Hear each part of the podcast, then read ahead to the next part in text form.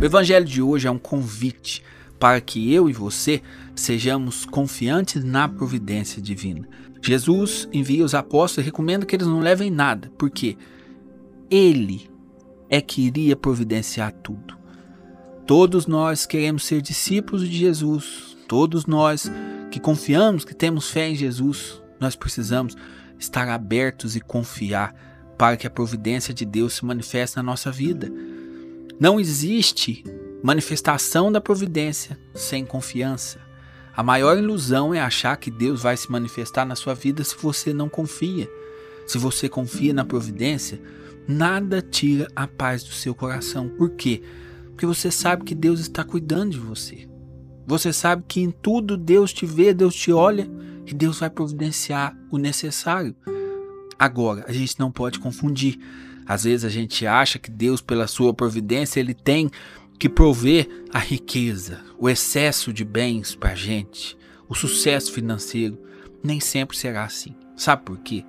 Porque a providência de Deus ela tem como fim último nos levar para o céu. Do que adianta, por exemplo, você ter tudo nessa terra e perder o céu? Jesus quer ver você feliz, mas acima de tudo, Deus quer ver você feliz lá no céu ainda que nesta terra a gente passe por algumas dificuldades. Isso tudo faz parte desta obra e da ação da divina providência, porque se passamos por dificuldades aqui, nós devemos nos unir ao Senhor, porque até as dificuldades é nos enviada por Ele para que um dia a gente chegue ao céu e a gente se salve.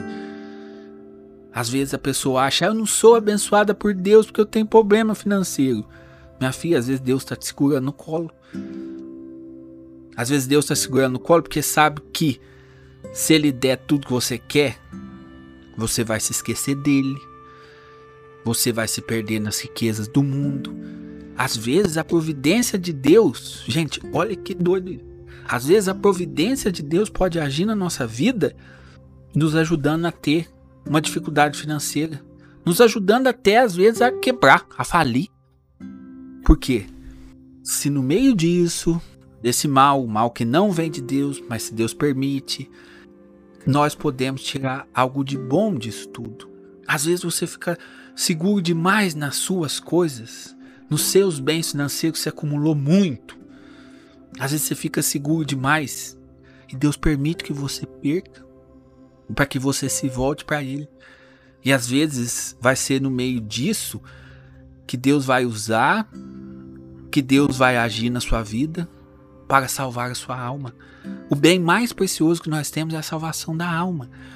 Então Deus pode agir, agir no meio da perda, da derrota, agir no meio de uma coisa que você espera e não chega. No meio disso tudo, Deus está agindo. Qual é a nossa função? É rezar, é pedir, pedir, pedir muito e confiar. Olha, nós pedimos e nós não podemos correr o risco de achar que Deus vai mudar de ideia. Se Deus estava decidindo isso aqui, mas eu vou rezar, vou rezar, ele vai mudar de ideia. Ele não vai mudar de ideia. A vontade de Deus é perfeita. Mas existem certas coisas que ele quer nos dar mediante a nossa oração. Mediante a nossa oração insistente. Porque quando nós começamos a rezar, começamos a rezar insistentemente, começamos, sabe, a clamar, às vezes uma graça, a fazer penitência, jejum, sabe, a rezar para valer, Nesse momento, nós nos aproximamos de Deus, nós aprendemos, nós crescemos.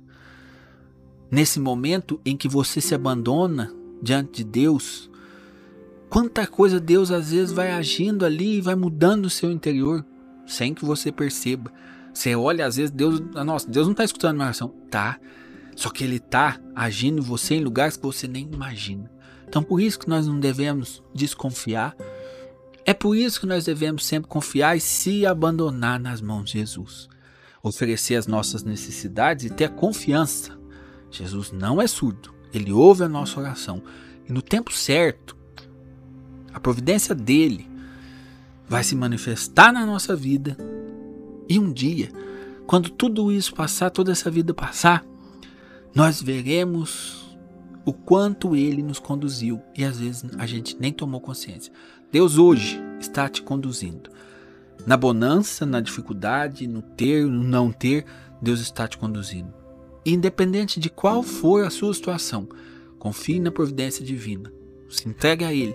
Ele cuida de você. Agora, não corra o risco de colocar a confiança que você deve ter em Deus nas coisas financeiras. Coisas financeiras vêm, vão. Ele permanecerá e um dia nós estaremos junto dele. Nunca se esqueça disso.